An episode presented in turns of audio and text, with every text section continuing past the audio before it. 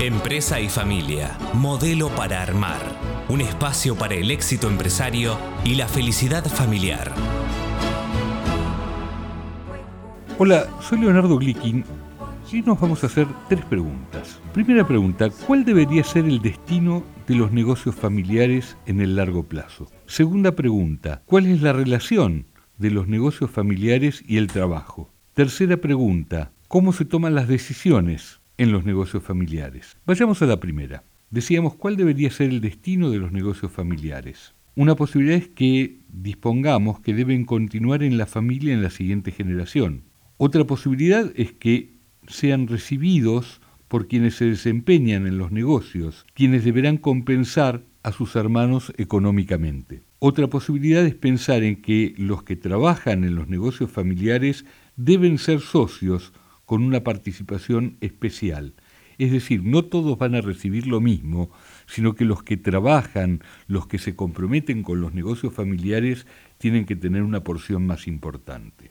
¿Y cuál es la relación entonces del el trabajo y los negocios familiares? Una posibilidad es pensar que todos los hijos deben tener iguales oportunidades para incorporarse al trabajo en los negocios familiares. Otra manera de encararlo es pensar que, dado que algunos hijos ya se están desempeñando en los negocios familiares, la incorporación de otros debe contar con el acuerdo de quienes ya están. Y en cuanto a la toma de decisiones, algunos dicen las decisiones deben estar a cargo de los fundadores y, mientras tanto, los hijos que actualmente trabajan en los negocios familiares simplemente tienen que ejercer su función sin participar en la dirección. Otra actitud posible es hay quienes están comprometidos con la empresa familiar y por lo tanto pueden participar desde ahora en la toma de decisiones.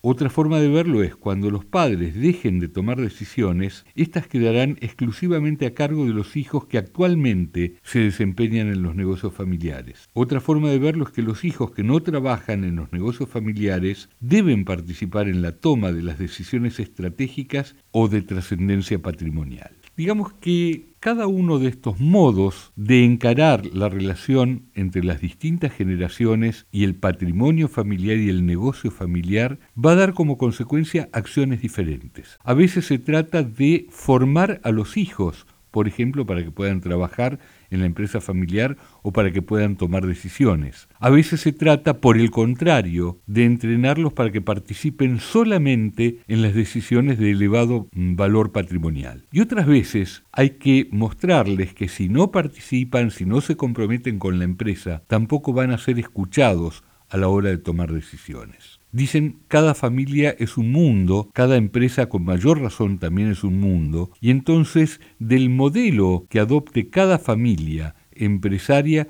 va a depender en última instancia cuál va a ser el destino de los negocios, de qué manera se van a encarar y cuál es la posibilidad de sustentabilidad futura en relación a la familia real que tenemos.